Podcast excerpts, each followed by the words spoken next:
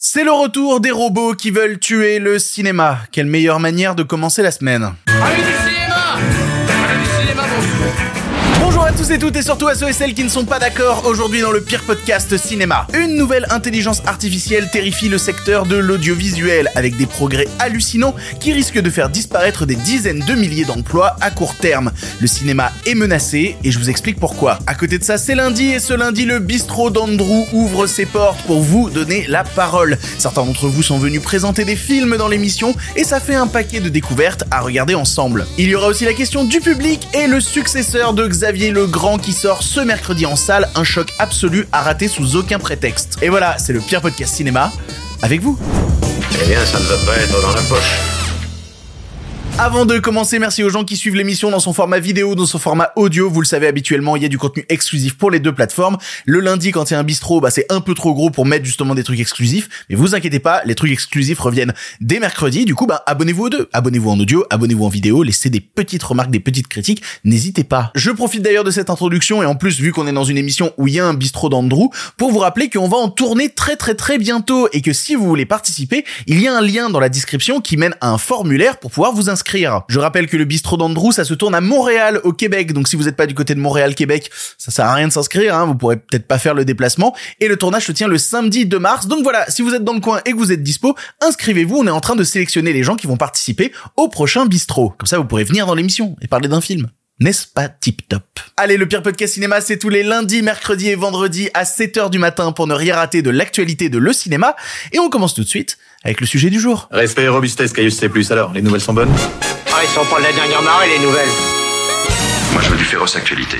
Connaissez-vous OpenAI, la fameuse entreprise qui développe le futur et fait peur à pas mal de corps de métier car elle est sur le point de les remplacer? Vous connaissez forcément OpenAI, c'est ceux qui sont derrière le générateur d'images DALI ou qui ont fait par exemple le générateur de texte ChatGPT, voilà un petit peu connu ChatGPT. Ils ont fait aussi un autre paquet de trucs que je comprends pas parce que je suis pas YouTuber tech, c'est pas ma spécialité. Par contre, ce que je sais faire, c'est me renseigner, lire des trucs et j'ai lu un truc assez épatant puisque la valeur de l'entreprise OpenAI a triplé en 10 mois et représente aujourd'hui 80 milliards de dollars. Rien que ça. Faut se dire qu'actuellement ça investit un max dedans. Il y a Microsoft par exemple qui a mis énormément de billes à l'intérieur de OpenAI parce que tout le monde sent que l'intelligence artificielle c'est le futur.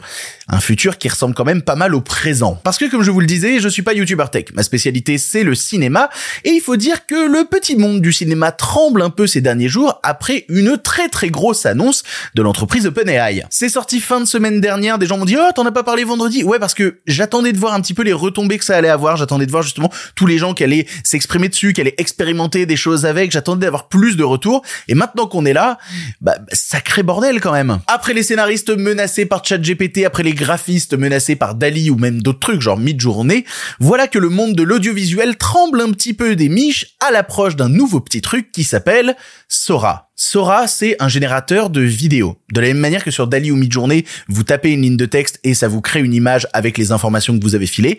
Et ben là, ça fait pareil. Sauf que lieu que ce soit une image fixe, c'est maintenant des vidéos beaucoup plus longues. Et là, je m'excuse profondément aux gens qui suivent l'émission en audio parce que je vais devoir décrire des trucs qui sont assez visuels. Je vous encourage à faire sur internet des recherches sur Sora. Vous allez voir deux, trois trucs qui devraient vous scotcher. Parce que vraiment, c'est flippant ce qui est capable de faire Sora. Et je pense très sincèrement qu'une partie du grand public est incapable de faire la différence entre une image qui a été réellement filmée, créée par des artistes, ou bien créée par une machine en intelligence artificielle. Parce que c'est pas des trucs basiques du style euh, Sora, fais-moi euh, un vieux monsieur assis dans un café. Alors, si, il y a ce genre de truc là quand même, avec un niveau de détail d'ailleurs qui est assez dingue, mais c'est pas l'essentiel du sujet. Non, la vraie folie est la complexité des informations qui sont refilées à l'intelligence artificielle et ce qu'elle arrive à faire avec. On a par exemple eu des bateaux photoréalistes faisant une bataille dans une tasse de café. On a eu des golden retrievers en train de jouer dans la neige en gros plan sans qu'on ne réalise vraiment que c'est pas des vrais chiens qui sont filmés. Ou encore le plus fou. Mais alors le plus fou, c'est un faux trailer de film de science-fiction qui reproduit le grain de la pellicule 35 mm avec des gars qui, qui, qui portent des casques avec des des casques de moto en laine, quoi. Quoi? C'est vraiment le truc qui m'a le plus soufflé. Je pense que c'est un des rendus les plus dingues qu'ait jamais eu une vidéo générée par intelligence artificielle. Et là, les trucs que je vous cite, c'était seulement les images tests, les images de lancement qui ont été annoncées par OpenAI. Parce que depuis, il y a d'autres gens qui ont eu accès et qui ont fait des trucs avec aussi. On a notamment eu euh, des chiens robots, on a eu le POV d'une fourmi sous terre, on a eu des POV de villes en bord de mer, des, des trucs de plus en plus impressionnants et qui floutent davantage la frontière entre la réalité et la création numérique. Et le truc, c'est que quand on aborde la question de l'intelligence artificielle, il y a véritablement deux camps qui s'affrontent. D'un côté, on a ceux et celles qui s'en battent les couilles, qui sont dans un truc de eh, ça va, nous on est irremplaçable, on va pas supprimer l'imaginaire humain, faut arrêter de flipper quoi." Un argument qui ressemble davantage à un truc pour se rassurer soi-même que pour vraiment rassurer le milieu. Et de l'autre côté, on a des cracks fans de tech qui partent complètement en qui sont dans un truc de il y a plus que ça qui compte. L'intelligence artificielle, c'est le futur, c'est la seule réalité possible et le reste compte absolument pas. Mais là aussi, il faut savoir raison garder. Face à toute nouvelle technologie, je pense qu'il faut prendre le temps de poser les choses, d'essayer de prendre du recul, d'analyser toutes les informations qu'on a à notre disposition. Et les informations que je vois, personnellement, je les trouve un peu flippantes. Parce que les discours de blablabla, on s'en fout de l'IA, il est plus tenable aujourd'hui. C'est un discours qui pouvait être sorti il y a un an quand la génération de vidéos, ça ressemblait juste à une bouillie de pixels absolument dégueulasse. Mais regardez le progrès qui a été fait en un an. Je veux dire, il y a huit mois, j'ai sorti une vidéo sur le sujet. Deux mois après, elle était démodée. Je parlais de la génération de vidéos faites avec Stable Diffusion, qui ressemblait juste à des successions d'images mid-journée un peu mal foutues. Déjà ça, ça paraît tellement ringard face à ce que OpenAI propose. On peut plus tenir ce discours parce que c'est une technologie qui va vite, qui va très vite, qui va trop vite même. Et j'ai le sentiment qu'en un an, on est passé de l'âge de pierre à la machine à vapeur. Ce qui est quand même extrêmement rapide. Et je dis pas que c'est flippant pour rien. Par exemple, moi j'ai pas peur particulièrement des trucs que je repère être fake. Les images créées par intelligence artificielle, il y a encore trop de défauts pour qu'on soupçonne que c'est autre chose que de l'intelligence artificielle. Les vidéos qu'on voyait il y a quelques mois, pareil, on savait que c'était pas réel. Mais quand je vois ce qu'est capable de faire OpenAI aujourd'hui, que je suis plus capable moi-même de me rendre compte de la différence, bah ouais, je trouve ça flippant. Alors attention, c'est pas encore parfait, il y a des défauts, c'est certain. Faut s'intéresser notamment à des détails, genre les mains. Voilà, l'intelligence artificielle a du mal à générer des mains, à savoir qu'est-ce qu'ils font les humains avec ces deux trucs avec cinq doigts au bout. Et du coup, dès qu'il te fait des vidéos avec des mains, c'est incompréhensible ce que font les personnages dans le fond. Ils sont là avec leurs mains en faisant bleu bleu bleu. Les mains marchent pas. Il y a d'autres défauts qui ont été mis en avant, notamment par des spécialistes du travail en fait de films d'animation, qui ont commencé à regarder les séquences de films d'animation qu'avait créé Sora et ont dit non mais c'est pas possible. Ok, c'est bien, c'est sympa, peut faire l'illusion, mais c'est absolument pas abouti. Il y a plein de problèmes à régler. Et puis même, j'ai vu passer d'autres comparatifs sur les réseaux sociaux qui montrent qu'avec le même texte de base, eh bien, il y a un résultat qui est pas particulièrement différent entre chaque IA, que ce soit Sora pour la vidéo ou Midjourney pour l'image. Ça montre que l'IA en général est alimentée par une base de données assez similaire et qui manque encore de talent pour essayer de se démarquer entre chacune, de créer un véritable sens de l'originalité. Mais là, tout ce que je vous dis là, c'est des défauts. C'est pas des impasses. C'est pas des trucs qui va être impossible à résoudre dans le futur. Et je vous dis ça parce que ça va être résolu dans le futur. Quand ce sera résolu, qu'est-ce qu'on en fait? On est déjà face à un bond de géant complètement absurde en un an. Combien de temps va-t-il falloir en plus pour que des gens commencent à se dire, attends, l'intelligence artificielle, quand on la laisse faire un peu n'importe quoi, elle devient une menace à la fois pour des emplois, mais aussi pour tout un secteur de la création. On peut plus relativiser ça, le considérer comme un gadget un peu rigolo. C'est devenu une véritable réalité. Une réalité sur laquelle il va falloir poser des mots et commencer à légiférer. Des animateurs, une nouvelle fois, se sont exprimés sur les réseaux sociaux pour dire qu'il y avait un véritable besoin de régulation. Une régulation qui est défendu par des petits groupes à droite, à gauche, mais qui est pas encore assez un sujet majeur pour faire partie du débat public. Certains disent au contraire, mais c'est super, maintenant on va se focus que sur la créativité. Il y aura plus de problème de budget, il y aura plus de problème de production. Ouais, mais c'est oublier là-dedans tout le facteur humain quand même. Et le secteur qui va être d'abord touché par ça, c'est le secteur des artistes VFX, des gens qui bossent dans les effets spéciaux. Parce que oui, t'es un gros groupe qui gagne beaucoup d'argent, tu finis par te demander pourquoi tu payes autant de gens pour faire des FX alors que tu peux demander à une intelligence artificielle de faire du copier-coller. De toute manière, le public ne verra pas la différence. J'ai été contacté par euh, un artiste VFX qui a préféré rester anonyme, ça se comprend, et qui m'a confié plusieurs trucs à ce sujet. Déjà, on parle de licenciements massifs dans le secteur des VFX, avec des postes vidés, puis ensuite les postes en question, on remet des annonces en ligne en mode "Eh, revenez", sauf que le salaire a été divisé par deux. Tout ça entraîne une dévalorisation du travail des artistes VFX, artistes auxquels on interdit de dire sur quelle partie particulièrement ils ont bossé dans tel ou tel effet spécial. Bah oui, si jamais on se rend compte que ce point de détail a été super important et que c'est le travail d'une personne, comment est-ce qu'on fait pour la dégager ensuite? Et puis surtout, et c'est le problème actuel sur le continent américain, ils engagent énormément d'artistes VFX pour entraîner des intelligences artificielles. Ils sont en train de les payer pour gaver les intelligences artificielles d'informations pour ensuite que l'intelligence artificielle bosse à leur place, pour les virer. C'est littéralement dire à un mec, je vais te tuer, mais avant, j'aimerais que tu creuses ta tombe toi-même. Les projections estiment 60 000 emplois à la poubelle d'ici 3 ans. Et ça, c'est seulement pour la Californie. Tout ça pour un métier précaire où il est difficile de se défendre. Parce que oui, il y a eu la grève, etc. et ça a mis un peu de lumière sur le secteur, mais il n'empêche que encore aujourd'hui, et notamment aux États-Unis, faire partie du milieu des VFX et être syndiqué, c'est mal vu. Tu peux te faire blacklist. Et le résultat dans 10 ans, ce sera quoi?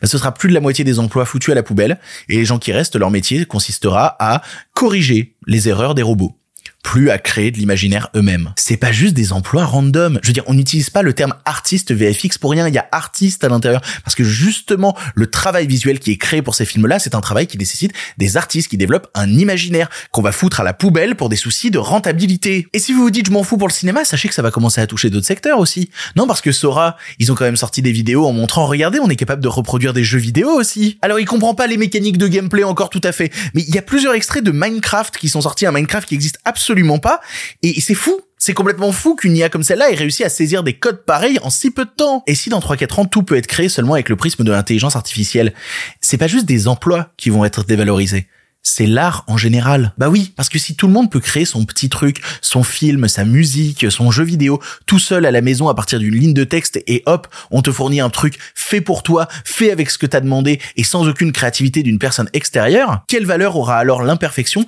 d'un art qui a été créé par des humains et qui te correspond forcément pas tout à fait. Mais oui, c'est vrai, j'avais oublié que le futur c'est les algorithmes, c'est toi-même qui te fais ta propre tambouille. Au final, c'est ne jamais sortir de ta zone de confort. Tu aimes ABC, ben toute ta vie tu mangeras ABC et jamais tu ne verras D. Je suis désolé, mais l'imperfection, c'est de là que vient toute la beauté de l'art, en fait. C'est-à-dire que si je regarde, par exemple, des films d'action avec des cascades qui sont faits par des véritables êtres humains, c'est parce que je me dis, waouh, c'est impressionnant. Il y a des, il y a des vrais gens qui sont en train de mettre leur vie en danger pour essayer de faire frissonner des spectateurs. Ça m'impressionne. Je suis pas certain que j'aurai le même frisson dans 20 ans quand je serai devant ma télé et que je dirai une intelligence artificielle, ouais, fais-moi un truc où il y a Tom Cruise qui saute de la tour Eiffel. Et hop, j'aurai mon film d'une heure et demie. Ouais, mais un film d'une heure et demie, passablement détestable. Je sais, je sais, je sais. Pour certains, je suis en train de passer vraiment pour le dernier des vieux cons. J'ai juste un problème avec le fait que tout ça est en train de se développer sans aucun contrôle, sans aucun garde-fou. Il faut prendre du recul sur ce qui se passe en ce moment. Et c'est le problème avec tous les sujets. C'est qu'à partir du moment où on est que dans l'émotion, on n'est pas dans la réflexion et l'émotion te tout potentiel de penser à quoi que ce soit ensuite. On est dans l'euphorie, on est dans l'exaltation, et c'est compréhensible. C'est une putain de révolution qui est en train de se produire. Il y en a pas tous les quatre matins des révolutions. Forcément, ça fait un petit truc. Forcément que même moi, quand je vois ça, je dis, mais c'est incroyable. Je tombe de ma chaise, je trouve ça fou. Mais après avoir ressenti, faut réfléchir. Et là, faut se poser la seule question importante qui reste. Cette technologie est-elle faite pour aider l'humain à développer son imaginaire?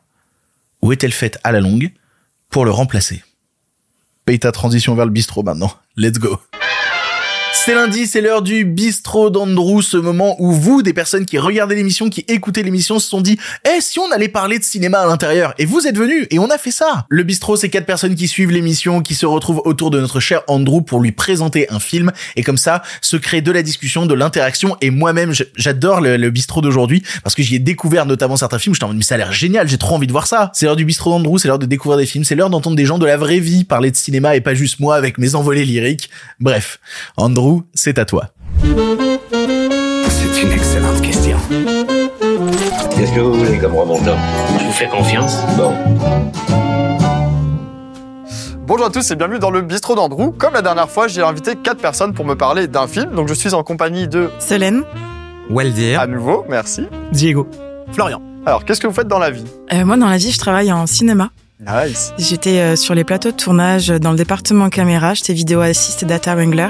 Puis j'ai tranquillement mergé vers la scénarisation et puis euh, les critiques de films. Donc ça va, le setup comme ça, t'es pas ça te stresse pas trop. Non, pas du tout. Et toi, on va le dire, bah, tu me l'as dit dans une des autres émissions, mais. Voilà, je me fais vieux donc je radote. Euh, je Pardon. suis Ah non et donc je suis météorologue et euh, présentateur météo chez Radio Canada. Moi, je suis employé dans un cinéma et euh, je suis artiste, mais je suis étudiant en art visuel et j'ai ma production. euh, voilà. Oh waouh, ok.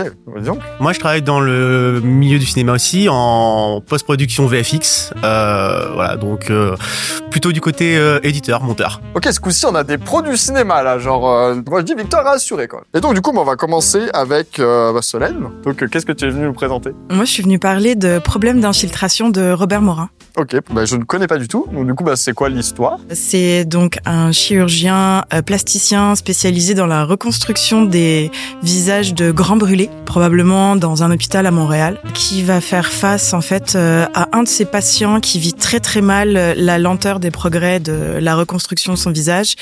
On va voir que notre personnage va tranquillement tomber dans une espèce de pas de psychose, mais il y a un gros rapport avec un problème d'infiltration de sa maison. Ok. Est-ce que vous avez vu ce film-là Je l'ai rattrapé hier pour Ah. l'émission. Alors qu'est-ce que t'en as pensé Finalement, j'ai pas tant aimé, Ah ouais euh, mais je trouve qu'il y a plein de choses très, très, très, très, très intéressantes dans le film. Je pense que techniquement, c'est un film irréprochable. C'est beau comme film, mais il y a plein de petits trucs qui m'ont énervé, mais je comprends pourquoi ça peut être un film vraiment, vraiment fascinant. Euh, Surtout que ce film-là, il est sorti en 2017. Donc, on, pour ceux qui aiment Ari Aster, par exemple, en ce moment, c'est vraiment sorti avant Hereditary. C'est vrai qu'au niveau du scénario, je comprends que ça, il y a quand même beaucoup de lenteur. Il faut vraiment être dedans. Mais ce que j'ai vraiment trouvé impressionnant, surtout à l'époque, hein, quand Mhm. je l'ai vu en 2017, c'est que chaque scène est un plan longue séquence. Ouais, c'est des très, très, Et ce très que j'ai trouvé vraiment cool, euh, c'est que la caméra, c'est vraiment une fenêtre sur bah, la vie du personnage. Que au début, on est vraiment de son côté, on, on le voit menacé, puis il devient finalement menaçant. Et la lumière change dans le cadre en continu, et ça crée un espèce de sentiment de malaise. Et ça, j'ai vraiment trouvé ça réussi en fait. Et du coup, tu parles d'un problème d'infiltration. Alors ça, c'est la symbolique parce que c'est vrai que c'est un chirurgien, donc il y a tout qui lui réussit. Il a une belle maison, il a une jolie femme. Son fils euh, étudie lui aussi en médecine. Sa voiture est neuve. On se dit waouh, le gars il réussit. Bah ouais. Et puis en fait, finalement, sa maison a littéralement un problème d'infiltration, mais c'est un peu en corrélation avec sa propre psychologie. Ok. Faut, faut vraiment aimer euh, tu sais, le cinéma de Brian De Palma, par exemple, Mhm. ou Jim Jarmusch. Moi, je, je compare vraiment en fait Robert Morin à Jim Jarmusch Ouais. parce que c'est vrai que je, je le connaissais vraiment pas, j'ai appris à le connaître. Et c'était un cadreur 16 mm euh, dans les années fin 70. Il faisait des espèces de petits montages euh, d'auto d'auto-fiction à quelque part. Et ça a donné Yes Sir Madame, ça, ça a donné des films vraiment intéressants. euh, Celui qui meurt, euh, meurt en douleur. Des, tri- des titres quand même assez accrocheurs, donc... Bah euh, Carrément. T'as le découvrir, Robert Morin. On va en profiter pour passer à Diego.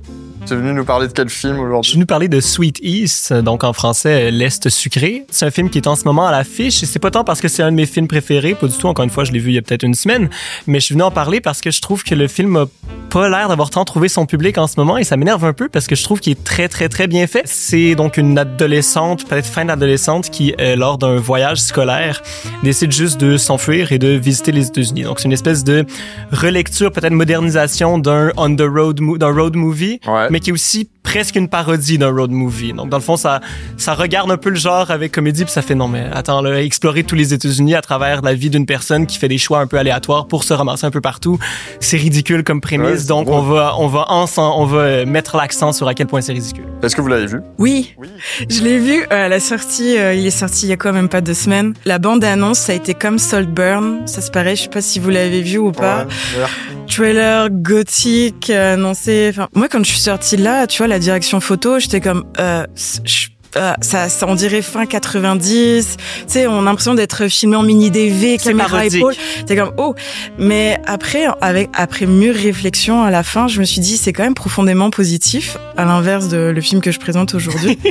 Et euh, mais au début, tu sais, on commence, hein, il y a des séquences comédie musicale. J'étais oh merde, ça va être long. Et en fait, non, je, on se prend dans l'histoire, même si le début est un peu confus. Il va dans une direction et finalement il change complètement de direction et tu fais ok non c'est pas là que je pensais que ça irait. Et j'avoue que moi aussi au début quand elle se met à chanter dans le miroir j'étais comme dans quoi je m'embarque? C'est ça, ça va être long. Excusez-moi, excusez-moi. J'ai le droit. Allez, il est de retour. J'ai le droit à une intervention par émission. Euh, j'ai vu The Sweet East euh, au cinéma du parc et j'ai trouvé ça vraiment pas mal parce qu'il y a un petit côté en vrai, genre Alice au pays des merveilles dans la dépravation des États-Unis. Il y a un côté un petit peu les Amériques, enfin l'Amérique a été baisée à la fois par la religion, par le star system, par le racisme, par le complotisme et tout. Qu'est-ce qui se passe si à un moment une gamine de 17 ans se retrouve perdue dans cette Amérique qui est fucked up comme Alice au pays des merveilles était perdue face euh, à tous ces personnages un peu étranges? Et je trouve que par ce parallèle-là, c'est super. Et la scène de comédie musicale d'introduction est une des plus belles scènes de l'année déjà, même si j'ai d'autres problèmes avec le film, je trouve ça vraiment pas mal. Voilà, c'était ma petite intervention, bisous Des colis d'ici, là. Ben, moi, j'aime la chanson, mais je trouve vraiment pas qu'elle instaure le ton. Mm. au- Mais en même temps, c'est un des trucs que j'aime du film. Je trouve qu'il y a un jeu quand même très ludique de euh, je m'en vais vers, vers là et là, non, pas du tout. T'as l'impression que beaucoup des éléments qui sont introduits éventuellement servent à rien et donc ça peut donner une impression de de- d'inutilité ou de futilité. Mais je trouve que dans euh, le parcours de justement ta vie, sa vie, et ça mène à des endroits nouveaux, qui est quelque chose aussi qui est très présent dans le on the road movie de gens qui croisent des gens qui en fin de compte ont à peu près ben, un petit impact sur leur vie, mais par les interactions et moins par euh, moins par ça va pas devenir nécessairement leurs meilleurs amis pour la vie, mais ça a un impact sur leur vie. Il faut vraiment le prendre comme un conte, c'est très féerique. Même il y a, c'est vrai que c'est très très sombre. On y voit une Amérique vraiment crade. ah c'est J'ai trop hâte de le voir. c'est dégueulasse la représentation de l'Amérique, mais c'est drôle. La scène de la couverture, je sais pas si tu vois Ouais, ce que je veux ouais, dire. Ah mon on dieu. ne, on ne spoilera pas trop. Ouais, on- mais pas ça reste quand même profondément euh, léger. En tout cas, c'est positif. Et si nous passions à Florian, de quoi tu vas nous parler aujourd'hui? Aujourd'hui, je vais parler d'un film un peu peut-être connu, mais euh, Nightcrawler. Ouais, qui était quand même assez euh, connu, qui est quand même Ouais, qui a, qui a- qui a Qui a eu son, petit succès. euh, Avec Jack. Et du coup, ça parle en fait du coup de Jake Gyllenhaal qui joue euh, Lou Bloom, qui en fait est en recherche d'emploi, on va dire ça, et qui découvre euh, plus ou moins par hasard le, milieu du journalisme, on va dire de news nocturne à Los Angeles, et qui du coup va se frayer un chemin euh, dans ce milieu-là jusqu'à on va dire atteindre le sommet. J'avais vu au cinéma sa sortie et qui j'avais vu dans des conditions où j'étais très fatigué, j'avais dormi deux heures nuit d'avant Ah ouais, ok. et le film m'a saisi au col, m'a dit toi tu t'endormiras pas Tu parce que je vais te mettre des claques dans le museau à longueur de temps. Et en fait, ce qui m'a vraiment euh, interloqué, c'est qu'on suit quelqu'un dont on peut avoir aucune empathie pour lui. Dès le départ, c'est un quelqu'un qui est présenté de la manière la plus crasse qui soit. Il est voleur, manipulateur, menteur. Et pourtant, il y a un- une certaine euh, chose hypnotisante à le voir avancer dans ce milieu-là, à le suivre. Jusqu'où va-t-il aller pour accomplir ce qui, pour, pour aller vers le succès, en fait? C'est un film que vous avez vu? Ouais, moi je l'ai vu euh, bah, probablement à sa sortie là. Mais c'est oui, c'est c'est du cinéma de voyeurisme. Euh, Moi c'est c'est devenu ma spécialité. euh. Bah ouais. ouais. les, les- les références, c'est Brian De Palma que tu disais tout à Bah, l'heure. ouais, voilà, donc c'est, il y a, il y a ce côté voyeur. Euh, Tom, euh, exactement, puis ouais. tous ces films-là. Dans mes souvenirs, il est journaliste hein, ou il est caméraman ou euh, C'est lui qui filme les images des, des news, c'est-à-dire qu'il va au plus près des accidents, c'est-à-dire vraiment les news nocturnes à Los Angeles. C'est la directrice de programmation qui est jouée par René Rousseau qui dit euh, la ligne éditoriale de notre journal, c'est euh, faut penser à une femme euh, nue qui court de nuit, euh, la gorge tranchée quoi, dans une ruelle sombre. Ouais. Nice à la maniaque. C'est ça la voilà. ligne éditoriale et lui il faut qu'il aille au plus près de ce genre d'image. Mais oui, mais d'ailleurs, je crois que ça m'a donné envie de regarder après le documentaire de Night, Night Stalker aussi. The Nice Stalker. de Ra- Ramirez qui est sorti sur euh, le, le tueur en série, Ouais, voilà, euh, exactement. qui allait spoiler, euh, regarder les gens à la fenêtre, etc. C'est le même style du coup, ouais. C'est un documentaire. ouais, c'est Ah, un ok, c'est un documentaire, documentaire. donc lui, il a vraiment existé. Ah par ouais, exemple, putain, je fais bader. Ah, C'est- C'est c'est un, un tueur en série, enfin Tueur en série, qui a semé le trouble euh, à Los Angeles dans les euh, années je sais pas quand 70. est-ce que c'était. Années mais- 70. En fait, il, Ah ouais. ouais, il faisait peur à tout le monde parce qu'il avait, euh, il semblait rentrer partout. Il avait vraiment plus ou moins aucun pattern et il y a eu des, des, je crois qu'il a vraiment connu pour un certain Ouais. nombre de faits assez atroces. J'ai vraiment fait un parallèle avec ces deux histoires et honnêtement, je vous invite à, à regarder le documentaire euh, sur euh, Ramirez euh, qui est sur Netflix. C'est euh, très très très. Ah, ça. Très, très bon. beaucoup les docus. hein. C'est fou très, quand très même bon. parce que le, le film est quand même très critique de cette idée-là justement d'aller voir, d'aller chercher ces images-là, tu sais, de l'espèce de. Puis je trouve qu'il y a un parallèle à faire aussi avec euh,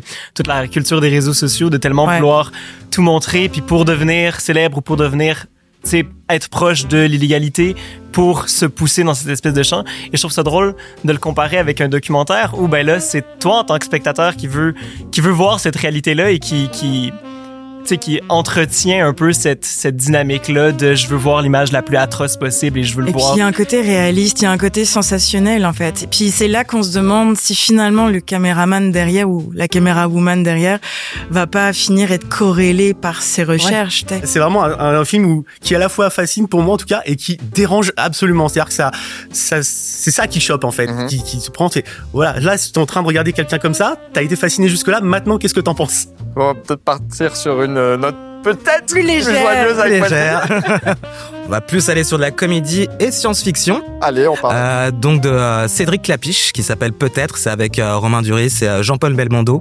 Puis en plus à l'époque, ça faisait un moment qu'on l'avait pas vu, ça faisait vraiment plaisir de le retrouver. Ça se passe le 31 décembre 1999, juste avant l'an 2000, où on avait justement cette grande peur du, du bug de l'an 2000. Ça part vraiment sur quelque chose de très cliché, une bande de potes qui organise une soirée dans un appartement, dans un gros appartement d'un ami qui est plutôt riche. Romain Duris, c'est avec sa petite amie et ils avaient pré... enfin sa petite amie avait prévu que bah un bébé ce soir-là à minuit pile. C'est à ce moment-là où bah ça doit être fait. Oh, il fait l'artifice. Ouais. Sauf que bah lui euh, change d'avis à la dernière seconde. C'est à ce moment-là que le film va prendre une tournure mais complètement folle. C'est qu'il va se mettre à explorer un peu le hum, comment dire l'appartement. Il y a le party qui a toujours lieu Ouais. et va passer dans l'appartement au-dessus et puis continuer à grimper. Il voit des- du sable et il se demande mais qu'est-ce qui se passe? Et ce, à un moment en fait il se retrouve tout simplement dans un Paris futuriste enseveli sous le, le, le sable comme on n'a pas d'explication là-dessus. C'est il y a une tempête de sable mais qui fait que en fait le niveau du sol est au niveau des toits maintenant. Donc au niveau décor et costume, c'est juste génial. Et puis la SF française, euh, mon dieu que c'est rare, donc euh, Euh, ça ouais, fait ouais. plaisir. Mais c'est quelle année ça Euh, 99. Ah oui, oui, pardon. Ouais. On découvre un Paris qui est euh, un peu post-apo. Euh, Il y a un petit côté Mad Max, mais sans le côté euh, Ouais, violent, on va dire, voilà. Mais euh, on découvre en fait les toits parisiens où bah, tout s'est développé à partir de là. C'est là où les gens habitent et euh, ils peuvent rentrer justement dans des immeubles par les toits parisiens. Tout en bas, en fait, c'est une autre société qui, bah, c'est beaucoup plus glauque puisque la neige, enfin la neige, le sable, pardon, euh, ensevelit la, la ville, mais euh, sur des trentaines de mètres. Donc ça, Ça va être incroyable. et ce qui est génial, en fait, c'est qu'il rencontre Jean-Paul Belmondo. Et Jean-Paul Belmondo est son fils à lui. Ok. Et sauf que comme lui avait décidé de ne pas faire d'avoir d'enfant, le but de Jean-Paul, c'est de bah, persuader son papa de, de le créer, tout simplement. Sinon, ça fait Et comme dans ça. disparaît. Ok. Et tout est original dans ce film, c'est à mourir de rire par moment, mais la créativité derrière est hallucinante. Euh, même sur le plan musical, ils sont allés chercher quand même des, des choses très atypiques. Et euh, ça, c'est l'atmosphère que ça, ça dégage. On est constamment surpris. C'est, j'ai pas vu ce film non plus, Mhm. Ouais. mais je veux dire, par certains aspects, ça me rappelle euh, dans la brume. Euh, Oui, tout à fait. Exactement. Et du Mm. coup, je, Ouais. je, je vois à peu près le genre. C'est exactement ça. Parce que... Duris, euh, Exactement, il me avec Duris encore, je pense Ah, que c'est le film. Et c'est un réalisateur québécois d'ailleurs euh, qui a fait ce film-là et ça résonne énormément avec le, ce scénario. euh. Déjà, la science-fiction, euh, euh, cinéma français, c'est assez rare. Ouais. Je crois que le, celui que j'avais trouvé qui flirtait un peu avec, c'était euh, l'heure de la sortie. Ah, c'était super avec Ouais. Adèle Castillon et tout. Les gamins, ils, étaient- ils te mettaient mal à l'aise là. Les, les- les enfants, tu sais, sont bizarres là. Effectivement, il y a quand même, en tout cas, c'est c'est cool de- de- d'entendre parler un peu de films de science-fiction, euh, de Ouais, à cinéma de genre plus, finalement. ouais, Hein exactement. Voilà. genre. Parce souvent, les gens, quand ils parlent de science-fiction française, ils vont avoir tendance à dire le gendarme et les, les extraterrestres, Oui. pas quoi. Là. c'était les Mais ça en enfants. fait partie. Le cinquième élément étonnamment. dans une autre mesure, mais euh, en général, on s'arrête à ça. Quoi. Oui, Valérien. C'était la soupe Rien. au chou aussi. La soupe crois, au hein. chou. Mm. Merci d'être venu. C'était super cool. Je m'engage à regarder tous les films dont vous avez parlé aujourd'hui parce qu'ils ont l'air extraordinaires. Puis sur ce, on repasse le micro à Victor. Tchiou.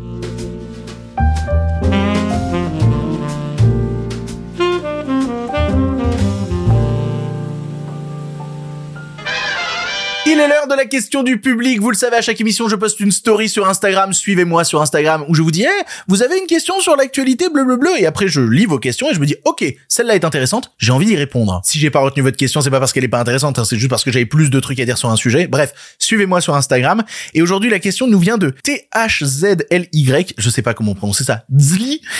Et du coup, sa question est, quel est ton avis sur le QR code qui remplace le générique de la bête? Alors je suis partagé. J'ai pas vu le film, mais j'ai vu la polémique. Est-ce que vous, vous êtes allé voir au cinéma le dernier film de Bertrand Bonello avec Léa Seydoux qui s'appelle La Bête? Il paraît que c'est super. Si vous y êtes allé, vous avez peut-être remarqué que le film n'a pas de générique de fin. Enfin si, il a un générique de fin qui se trouve caché derrière un QR code. Sur l'écran de cinéma, à la place du générique s'affiche donc un QR code que vous pouvez scanner et en scannant ce QR code, vous avez accès à une scène supplémentaire, une sorte d'épilogue et le générique entier du film. Une pratique qui est pas commune, qui a étonné plein plein plein plein de gens. Le truc c'est que ce QR code on est au courant qu'il existe depuis la diffusion du film La Bête au dernier festival de Venise. On m'avait envoyé une photo à l'époque que j'avais déjà vue, je m'étais posé des questions à ce sujet, je crois, je crois même que j'en avais parlé dans l'émission. Et quand j'ai vu ça à l'époque du festival de Venise, je me suis dit, bah c'est normal, on est en festival de cinéma, les films ont pas toujours le temps d'être fignolés complètement, ils ont pas eu le temps d'intégrer le générique de fin au DCP qui a été diffusé, et du coup, bah ils ont mis ce QR code, histoire de pouvoir se rendre sur le générique, et ils le réintégreront quand le film sortira en salle. Fait, bah le QR code est resté dans la version finale du film qui est sortie dans toutes les salles de cinéma. Du coup, ils ont plus trop l'excuse de on n'avait pas le temps. Non, vous aviez clairement le temps. Et du coup, cette utilisation de QR code pour un générique de film a fait pas mal de débat. Un débat où je comprends les deux côtés. Tout d'abord, il y a des personnes qui pensent que c'est un incroyable manque de respect, que les gens qui ont travaillé sur le film méritent d'avoir leur nom et prénom diffusés sur un grand écran de cinéma et que reléguer ça derrière un QR code, bah c'est assez dégueulasse. Surtout que c'est pas dur de faire un générique de fin. Je veux dire, même le plus basique des génériques de fin, c'est du texte blanc sur fond noir. Ça se fait très facilement. Ne pas décider délibérément d'intégrer un générique de fin, ça a donné pour certaines personnes un vrai côté cradingue. Sauf que paraît-il, l'équipe du film en question a été consultée à ce sujet et qu'ils étaient tous pour. Alors il y y, a quand même beaucoup de gens dans euh, un générique de fin. Je suis pas sûr d'un consensus totalement démocratique, mais paraît-il que tout le monde était parfaitement au courant. Et du coup, bah si on oublie cette partie-là, de l'autre côté, on a eu des gens qui ont dit, bah vous savez quoi, moi d'habitude, j'en ai absolument rien à faire des génériques de fin, et le fait qu'il y ait ce QR code, eh ben ça m'a donné envie de le regarder. En faisant ce truc très spécial, et peut-être malgré lui, Bertrand Bonello a mis en lumière un générique de fin que quasi personne aurait regardé sinon. C'est pas le générique qui est allé chercher les gens, c'est les gens qui sont allés le chercher. Et forcément, bah déjà, ça crée pas la même construction mentale. Après, la, la question que je me pose, c'est est-ce que ça a un sens de foutre un QR code à la fin de ce film? Encore une fois, je vous dis, j'ai pas vu le film, je sais qu'il y a un gros rapport avec la science-fiction, le futur, tout ça.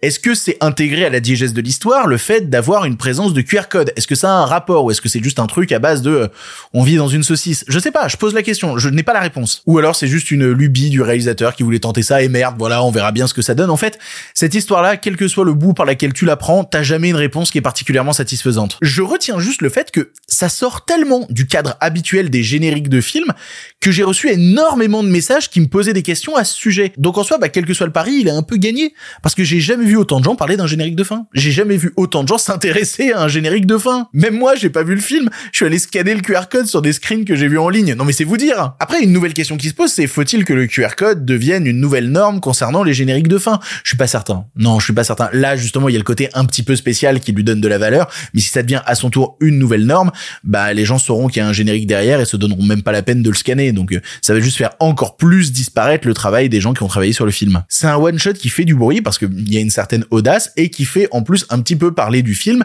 Donc en soi, c'est assez gagnant-gagnant. Donc quel est mon avis au final? Je suis ni pour ni contre ce phénomène-là. Non, je suis intéressé par le pourquoi du comment, mais ça a l'air très associé à ce film en particulier. Du reste, voyons voir ce que la suite des aventures nous réservera. Pour le cinéma, monsieur Leblanc, pour le grand écran, pas pour la petite lucarne.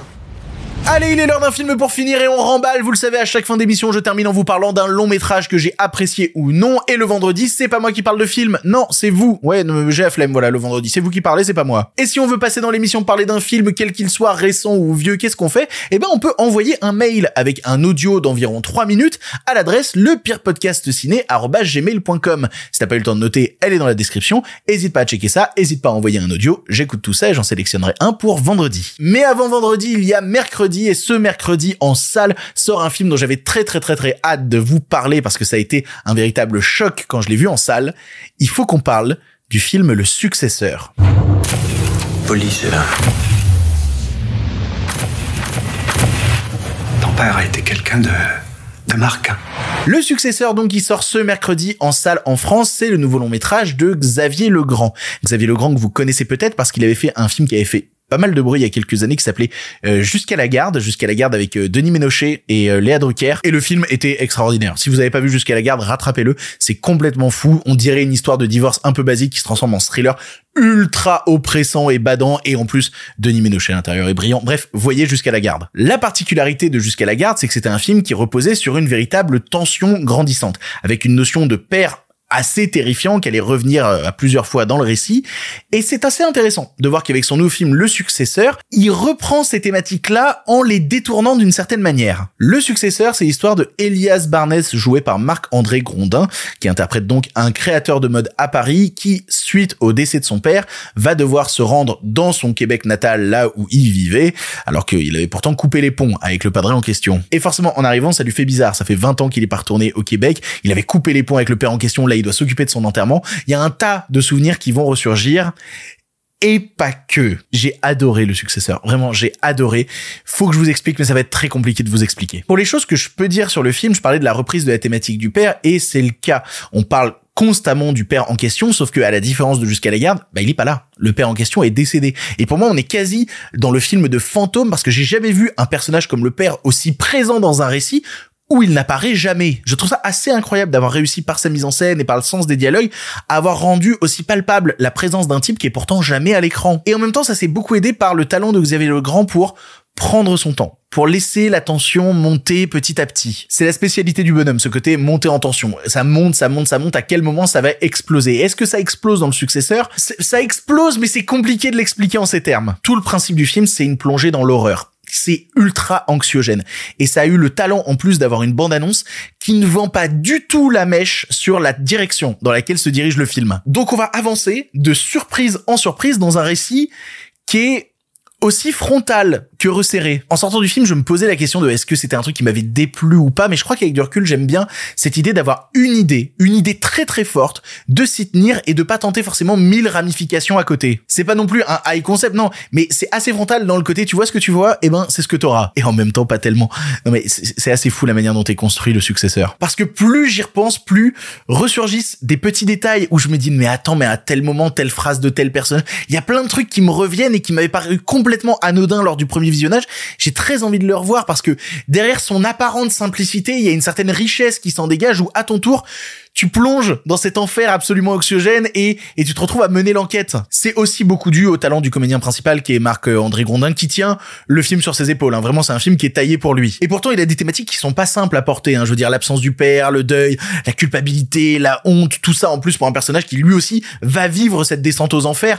C'est assez particulier. On alterne entre le thriller paranoïaque et le film de famille assez abject. En fait, ça fait longtemps que j'avais pas vu un long métrage qui était aussi machiavélique, aussi cruel, à la fois envers ses spectateurs, mais aussi envers les personnages dont il est en train de tracer le destin. Et encore une fois, c'est un film qui joue avec les apparences, qui nous fait croire être à un instant un film à twist. Alors en fait, pas particulièrement. C'est jamais un film qui ment. C'est ça, le successeur, ce que j'aime beaucoup, c'est que c'est pas un film qui ment aux gens qui le regardent. Jusqu'à une scène avec du Michel Fugain qui est je pense déjà une des meilleures scènes de cinéma de l'année. Vraiment, vous savez ce sentiment quand vous êtes dans une salle de cinéma et que vous sentez votre mâchoire se décrocher, ce sentiment de regarder un film et d'être dans une truc de putain mais c'est pas vrai, mais c'est pas vrai le film m'a fait ressentir ça. Ça fait longtemps que je l'avais pas ressenti et j'y ai pris un plaisir fou. C'est très difficile de vous parler de ce film sans vous dire littéralement ce que c'est. C'est très compliqué. Vous sentez que je tourne autour d'un truc sans jamais vraiment y aller. Vous verrez en allant voir le successeur. C'est l'enfer de recommander ce film sans pouvoir en faire une véritable analyse en détail et en même temps, je me refuserai complètement à vous recommander ce film en vous disant ce que c'est. Parce qu'en vous le disant, vous perdrez un peu de la magie qu'est le successeur. Et même en l'ayant vu, j'ai envie de le revoir parce que, sachant un petit peu ce qu'il construit maintenant, je suis intéressé de voir comment cette descente aux enfers se construit dans le temps. C'est vachement bien. C'est à voir. Voilà, c'est à voir. Le successeur, ça sort en salle en France ce mercredi. C'est à rater sous aucun prétexte. Ça fait partie des nombreux chocs cinématographiques qu'on a eu en ce début d'année 2024 qui commence, il faut le dire quand même, putain de fort.